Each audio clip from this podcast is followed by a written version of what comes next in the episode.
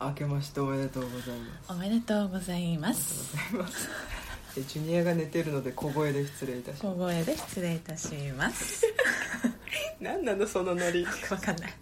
や新年ねお会いしてねうん、初対面初対面ですね、いやーなんイかノシシですよイノシシ年ですねねイノシシについてのなんかエピソードイノシシはね確かに昔うちに来てねなんかねおうエビせんあげたら ねおお喜んで帰ってったマジだすごい経験したじゃん何このエピソードわかんないエピソードトーク嘘 の嘘でしょだって嘘上手だなってこういう時にパッと言ってパッと返せる沙織さんがやっぱすごいなっていやい思やいいやました激つまんなかったけどいやいや返せるだけ十分だから「えない!」とか言わないところがさすがです 新よ年早々フォローの試 合 お互い傷を舐め合っていく関係ですかそうそうそうそういうタイプですからこれこれこういった方がいいですかねあそうですねそう沙織さんがね、はい、はい、あの「ボヘミアン・ラプソディ」略して「ボラプ」を2回見たっていう、見ました一1週間のうちに2回あの1回目はその前も話したけど父親とうん姉と3人で見にう行んって、うんですごい良くて、うんうんで旦那をけしかけ、うんみ見た方がいいんじゃないみたいなこと言ってたら、うんあじゃあ行こっかなってなったから、うんうんそしたら私もちょっと2回目見たいんだよねっつって、うんうんうん子供を交換で見ながら、うんうん交換庫で見てきて、あそそれぞれ一人で見て一人で見てって感じで見たんだそ素晴らしいアイディアだねうまあそれでしか見えないからうんね、てっきり誰かにあの預けたのかと思った預けてうん、交換で行きました素晴らしいどうだった旦那の感想え泣いたって言ってたやっぱりどどこで泣いたってなん言か、ってえっとねた、うんうん旦那が泣いたのはうん2回ぐらい泣いたって言ってたんだけど、熱いねあの最後の方に、うんあの恋人をさ、うんフレディのうんうんジムだっけあああジムなんのちゃら最後みたいなトトムトムだっけジムじゃないジ ムトムだっけあれあのあれごめんマイアミビーチと混ざるあれあれだよねあのヒゲの人だよねうんジム・パットンじゃなかったジムハットンジム・ハットンジムハッそうジムトハッムトはンどこから出てき たジムハットンジム・ハットンうをん実家に連れてくじゃん、うんうんうんうんでなんかちょっと話して、じゃあこれからライブだから行くわみたいな感じで行く時に、うんうんなんかあのこれから行くライブはチャリティーコンサートで、あの誰も出演料もらわないんだよみたいな話をしたら、うんなんか良き行い、うんうん良きなんちゃらみたいな、うん父親の教えみたいのを、うんなんかやっとうんやってくれたねみたいな感じで抱き合うところで泣いたって、渋いとこで泣くねあとなんか最後ライブエイドでうんボヘ「ボラボヘミアン・ラブソディ」歌う時に、うん歌詞がうんなんかその現状とすごいマッチしてて、うん泣いたって言ってたやっぱそこですよねいやさっき沙織さんと話したんだけど2回目の方がそう面白かったんだよねそうなの私1回目はね、うん結構曲をね、うんうん中心に聴いちゃってそう何がかかるかなとそかうそうそうそこうの曲やったかかったとかそうやったとか、うなんかもっと聞きたいとか,、うんなんかそっちに結構神経いっちゃってて、んストーリーもちゃんと追ってるつもりだったんだけど、うんなんか深くは追えてなかったっぽくて、うん泣かなかったの私は、うんすっごい鳥肌とか渡ったんだけど、うん2回目見た時にようやくそのフレディの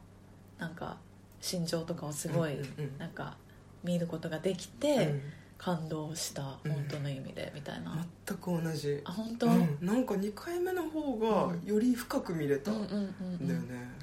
なんかもう分かってるのにうん正直もう最後のライブエイドが見たくて行ったのにうんドラマ部分がきちんとこう入ってきたってそうそうそういそううのがねうんやっぱ2回見てよかったなってそ思うった2回見てよかった、うんそれでいこれ裏話しちゃうどうとぞあの私が1回見た時点でうん1回撮ってんだよね、ポッあドあキそャうだストそうだそそそそれも言うべきだった ねそう撮っててう撮んったんだけど、なんか、まあまあ別になしじゃないんだけど、なんか全然思ったように話せてなかったから、うん一回没通させてもらって、うん今撮ってんだけど、うん今になったらもう時間が経ちすぎちゃって、うんちょっと熱がこう、うんさ冷めたわけじゃないけど落ち着いてきてそうそうそうそうそそのうピーク時ほピどーク時の熱量がないないのもあって、でなんかほらいろいろさうん私も映画ポッドキャストをさずっとさ、うんうん新作映画ばっかだからなかなか弾けなかったんだけど、うん今回ボラブ見ていろんな映画ポッドキャストもまた聞けて、うんいろんな人の意見とかさ、うんうんいろんなのを聞いても満足しちゃった感があるんだよね、なるほどもうふーってなっふたよーっねて、うんなんか自分の気持ちも抑えられるこれでみたいな感じになってきて、うんからちょっと今回軽くね、うんお話ししたくてうん軽くって言いながらもしかしたら長くなりそうかなって今ねちょっとやそっれぱでりもいいよねね話し始めたらや話っしかけたぱりね出てくる込み上げてくるってそういうそかうそうそう結構話したいこといっぱいあったなって思ってそうそうそうそうなんかね私一個話したいことがあって、うんあのあそれさんの用意したことは大丈あ夫とまあまあ後で後でチじラゃッとあ先に言わせていただくとうんあのこの話はやっぱりそのドキュメンタリー映画じゃないから、うんどこまでが事実で、うんどこまでがその嘘嘘かっていうか虚構かっていうのがうんない、見てる方は分かんないんだけど、うんそれに関してメンバーがこうインタビューに答えてるインタビューがあってインタビューに答えてるインタビュー食 べるかおねかしいねっていうインタビューがあったの何かを言おうとすると用意した時大体緊張するパタあーあンなでるほどねいつものやついつものやついつものやつっていうのがあってう、んでそれで見た時に、うんあのこれは有名な話だと思うんだけど、うんあのライブエイドの時は、うんあのフレディ・マーキュリーが HIV に感染しているってことは、うん知らなかったっていうのがメンバーがってそうこそとうそうそう、ん映画だとあネタバレありでいきます今更今更 ネタバレ全開でいき正ます解でいきますえー、とまた僕はエイズだっていうのを告白してからライブエイドに臨むじゃない、うんうんうんうんでも実際はライブエイドの時は知らなかったっていうのが事実なんだけど実際のなんだけど、うんただ知らなかったんだけど、うんブライアン・メイはフレディが問題を抱えているのは知ってたし放射線治療を受けているのも知ってたって言あっててそうなんだそうただフレディが自分で告白するまでの間にうん僕らはずっと疑ってたんだけど直接聞く勇気がなかったうんで告白したのは具体的にはライブエイドの後うんうん亡くなる56年前にへーいたっていうなんかそれは、うんあのまあこのブライアン・メイはすごいなと思ったのは、うんこの長い活動期間を2時間に収めるとなると、うんどうしてもこう選ばれるエピソードとうん入れ替えた方がいいエピソードがあるから、うんその辺は別に変えてもいいよっていう許可を出してうん入れ替えてはいるんだって、うんでもなんか確かに告白してからライブエイドっていうのも、うんその映画見てた時はすごく私いいなと思ったんだけど、うんこっち真実は真実でうんすごくいいなと思って、そうだねうん実際みんな気づいてる、うんあのフェリディが多分何かを抱えてるっていうのは気づいてるんだけど、でも直接聞けなかったっていうその思いやりと、でフレディ的には多分なんか心配させたくないとか、いうことでなんか手加減してほしくないみたいな,、なんかあったのかもしれないっていうそのせめぎ合いのなんかああれがあったからお互い言わなかった聞かなかったし言わなかったっていう事実も素敵だなと思ってそうだねどっちもあり どっちもあなりるほどね事実も素敵うん、うんそれも素敵だったうんあとごめんなさい私が言いたいこと先に全部言っとくね、うん最後の、えっと、スタッフロールの曲が先に「Don't Stop Me Now」が流れて、うんその後「Show Must Go On」が流れるんだけど、私当時1回目見た時にう「ん Don't Stop Me Now」をなんとなく分かるなんか止めるな、彼を止めないでみたいな俺を止めるなみたいな感じでうでんその後 Show Must Go On」が流れた時に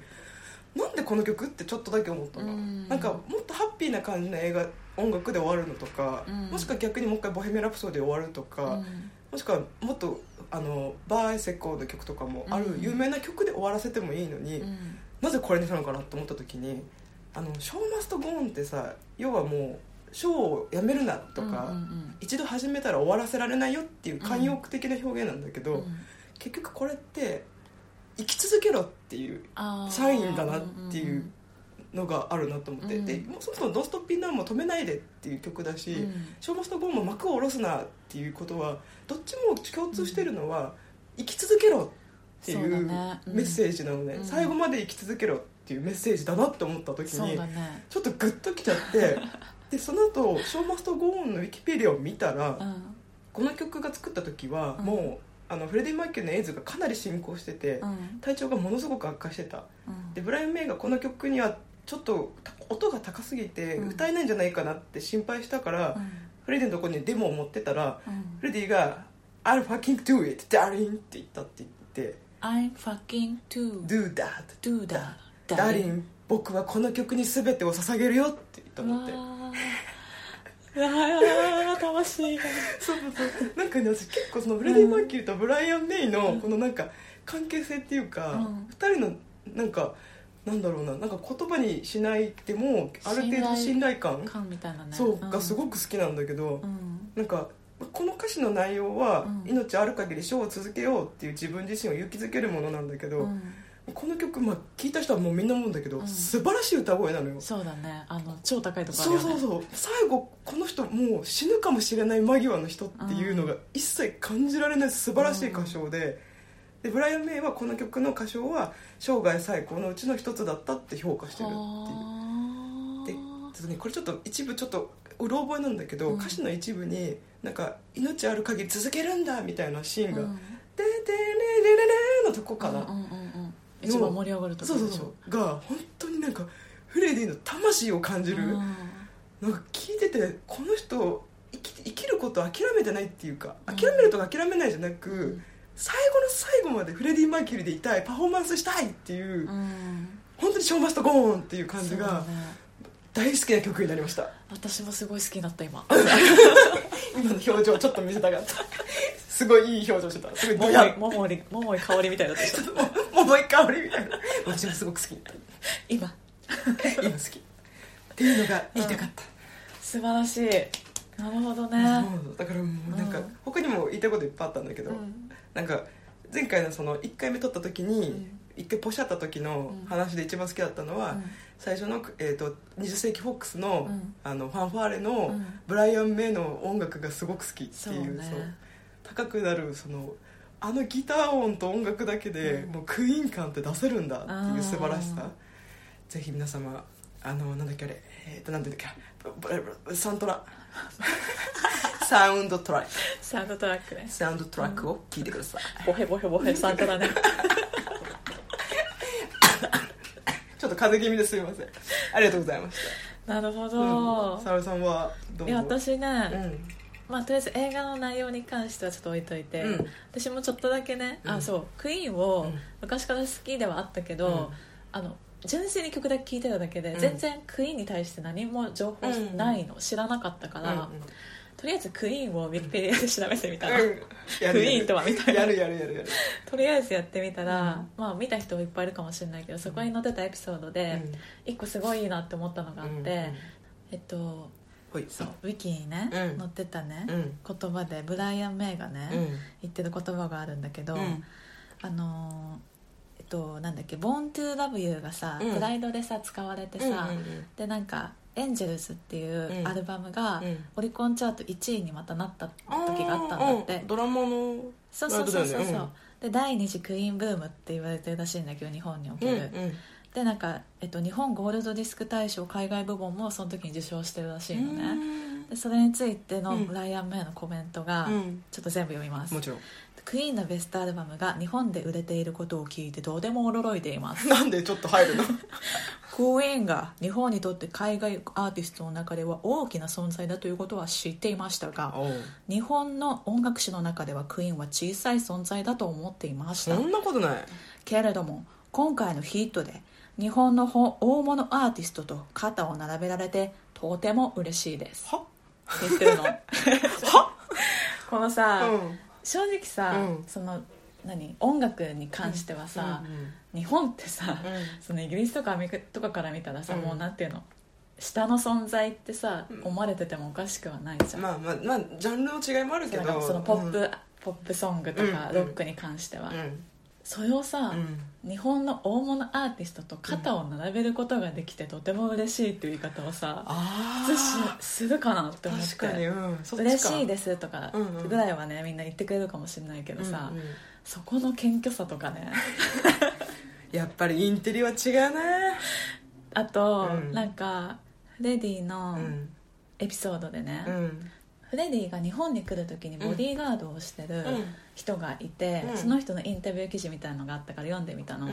そこでのフレディがうんすごい優しくて、なんかあのボディーガードが2人あ通訳とボディーガードか、うんがいたんだけど、うんその人たちにすっごい親切なんだって、へーでなんかあの毎回お土産、うんすっごい高い時計とかなんかいろいろうんなんかくれて、うんうんでなんか家族のようになんかメン,、うメンバーと同じぐらいの手厚さで、うんなんかやってくれるんだっていつも、うんでなんかきな名前忘れちゃったけど、うん君にうんなんか何かどうしてもプレゼントしたいんだって言われた時にう「んいや僕別に欲しいものないんでいいです」って断っても、うんじゃあ僕が持ってるものから何でもいいから一つ選んでって言われて、うんで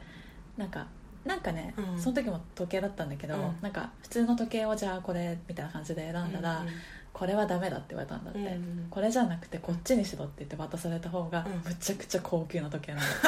んだイケメンエピソードイケメンだよねかっこいいねそうでなんか、そうそうそうでなんか日本のさ、うん招き猫とか、うんうんそういうなんか日本独自うのんなんかもの民芸品とかがすごい好きだったみたねいで、映画にもいっぱい出てきたもそんうねそうそう、で招き猫をね一回ねすごい探しに行ったんだって、うんそのボディーガードさんとフレディで、うんでなんかどこどこの有名な招き猫みたいのをじゃあこううんこれだったら気に入るかもって思ってうんうん連れてったんだけどうんうん「ノー」みたいな「これじゃない」みたいな感じで言われてなんかもっと違うんだみたいなうんうんで結局なんかすごい気に入ったのが見つかったらしくうんてなんかお喜びしてくれたらしいんだけどうんなんか変なこだわりみたいのも結構あるらしくてうんそうなんそうか猫が好きだから招き猫っていうそのアイテム自体にものすごく好きだろうねそうだねそう猫いっぱい飼ってたもんだねねねそう猫派なんだよねそうそうそうなんか結構向こうの人ってうん犬派が多いイメージなんだけど、あーだから猫派ってなんか珍しい感じがしたそうだねそうなんか結構そのあの映画を見て一番強く思ったのうんが、うんクイーンメンバーフレディ含めてクイーンのメンバーが大好きになるじゃん、あの映画見ると本当にね あのねクイーンのメンバーがマジで好きになる大好きになるよ大ね好きでささっきもさその、なんていうの本物本当のことと、うん映画のストーリーは違うみたいなことは確かにあるんだろうけど、うんでもさそのブライアン・メイとさ、あうのんドラマの人、うんなんていうんだっけえっ、とねなんジとかョン・テイラーだっけジョン・テイあラごめんーまあいいやえっとねテイラーさんテテイイララーーささんんなの間違いない、テイうんラーさん、ごめんテイラーさんがさ、関わってるじゃん、うんその映画にちゃんと、うんうんだからさ別にさどんだけ脚色してもさ、うんそれはいいんじゃないと思うんだよねなんそうか全く関係ない人がうんなんか作り変えちゃってるのはどうかなって思うけど、うんメンバーがちゃんとうん OK 出してたり、うん提案しているものであれば、うん全然作り変えてもいいとは思うんだよね、うんだからそこも含めて、うん今回の話はうんどんだけなんかうん時系列がおかしかろうと、うん全然ありだと思えるわうけん、だよ、ってオリジナルがいいって言ってんだから、うんそうそうそうあのわ他の外野がそうそう技術と違うとか言ったところでいやオリジナルが認めてますからっていう話だしね、うんそうそうそうあとすすごいそれでそうインタビューで一個ちょちょっと思い出したのが、うんあのそれぞれの役者さんがさ、もうかなり似せてきてるじゃん、うん本人に近いよううに、んただあの生きてる方はさ、うん直接会えるからん直接指導してもらえるんだけど、うんうんうんフレディ・マーキュリーは当たり前だけど亡くなってるから、うんその主人公の人は、うんたくさんいっぱいビデオを見て勉強したんだけど、うんあまりにその勉強しすぎて、うんなんかもう乗り移ってるんじゃないかって思うシーンがあるってうんブライアンの目が言っててそのシーンが一番はあの、うん俺はソロになるよ」ってそっけなく言うシーンあるじゃん、うんうんあそこのは本当に本物のフレディかと思うぐらい、へもう完全に空気感が同じだって言ってて、今でも背筋が凍るって言ってて、ーあ本当にあんな感じだったんだっていうなのんがかあれだよね、うんあの変な部屋でそうそうそうそうあの俺はソロになっあ自て分じゃないマネージャーみたいな裏切り者とそうそうそうメンバーとそうそうそうそうってとこだよねそうなんかそうこれからはソロでやるみたいなでアルバム2枚作るみたいな時の、あのそっけない感じはもう本当リアルの感じだったらしくて、へーそれ聞いていややっぱオリジナルが生きてるっていいなってそううだねん、なんかそういうところもちょっとわーって思ったし、うちょっと話変わっちゃ全う然あいいよと思い出したら言っどれてでいいよあのー主役の人さ、うんあのか見た目はそんな似てないよね、うん正直全然ね、うんそれでもそう思わせるってすごくない、すごいで見た目がさ、うんあのブライアン名役の人うんぐらい並みに似てればさ、うんわーってなるけどさなるなるなる見た目があんま似てないのにそこまで思わせるのがすごいよね、そうあの映画の彼はなんかうんチャーミングな感じじゃん、そうなんかう、うんんそ うなんていうの可愛い感じ可だ愛よいねそう可愛い可愛い実際のあのフレディ・マーキュリーはどっちかというともっとこうそかうっこいい感じで、ワイねルド、なそうそうス男ラらしいッ感としじて、だよねそううんで足もスラッと長くて超かっこいいよなあの足足足の長さいや超かっこいい美しいよね美しい顔もかっこいい顔もしねかっこいいあの足が長いっていうのをちゃんと最大限生かしたパフォーマンスができてるのがそうさすがだな服装とね思う、うん、服装もそうだし、いや足長いマジ長いまマジでな マジ足長いあの足欲しいなと思う欲しいあそう思いましたあの、さっきのそのインタビューで、うんあのと当時彼がゲイだったってことを知ってましたかみたいなインタビューがあって、うんうんうんその時にブライアン・メイクかジョン・テイラーがどっちかが「えフレディってゲイだったの?」 っていうなんかね映画のノリのまんまなのよなんか感じでか「かっこ笑い」って書いてあったんだけどなんかなんかでも当時はなんかそんなに気づかなかったみたいあなー常に可愛い女の子をはべらせてたから、そうあ全くじそういう感情は受けなかったけどね、うんみたいな感情を受けて、ゃあさ別にゲイじゃなくてバイなのかねいやでもゲイなんだろうねでももしかしたらなんかわかんないこれはもう本人のあれだけど、うんあのバイかもあゲイかもっていう意識があって、うんいやそうじゃないかもって思っていろんな人あーなるほとどね女の人と逆にたくさん遊んだのかもでも結果的にやっぱりだったのかもあまあか拡乱するためっていうかバレないようにやってたのかもしれないしまあね、う、うんシーンはどっちかわかんない、うんでも私これ前沢さんにもちょっと言っちゃったけどさ、うんなんか基本的にサービス精神が旺盛な人だから、うんなんかやっぱ求められると答えたいそうタイプなのかなとは思うそうだねそうだから結果的にそれがなんかだ性別とか関係なく、うんうんうん人間であればなんか求められたらもう返したいっていう人だったんじゃないかなってい思やった、でも私もそう思うんうわかんないけどさ、うんあの映画のシーンもさ、あの最初観客にさ、うん完全にゲイってさ、うん分かるようなシーンでさ、うんあのマネージャーみたいな人にさ、うん迫られてさ、うんキスされてさ、うん否定するじゃん、うんあそこもさでもさ、なんていうのこう来られたからみたいなうんうんところがあったじゃん、うん、なんか否定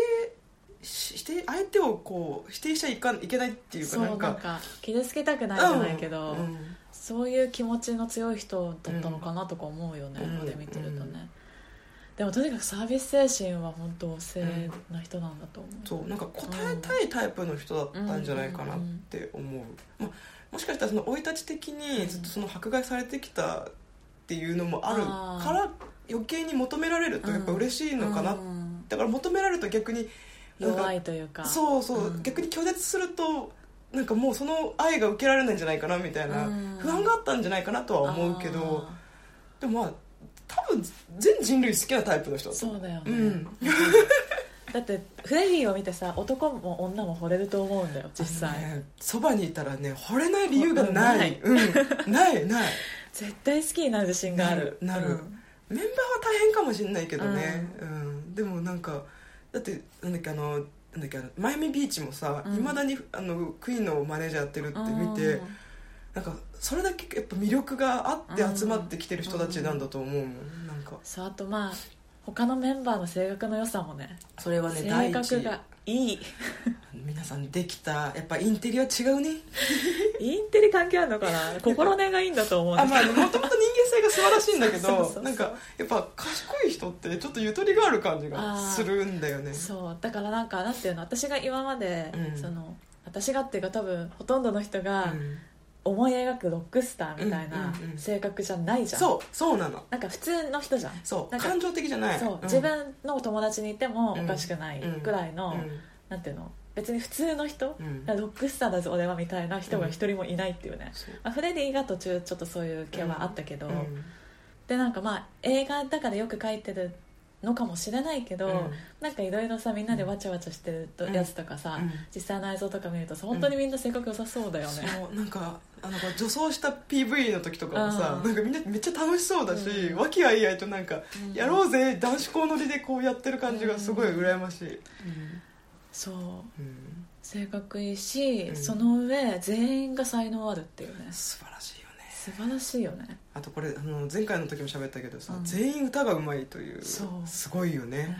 あのコーラスをあのメンバーがやってるってうん知らなかった、私も知らなかそったう普通うにんなんか雇ってるんだと思ってた、そうコーラスの人をプロのコーラスの人を使ってやってるんだと思ったら、うんその高音もやってたのってねいうのがすごいびっくりだすった、ごいびっくりした、うん、すっごいびっくりした、あのお蔵入りした方の方で話したから今言わないとダメだけど、うんあの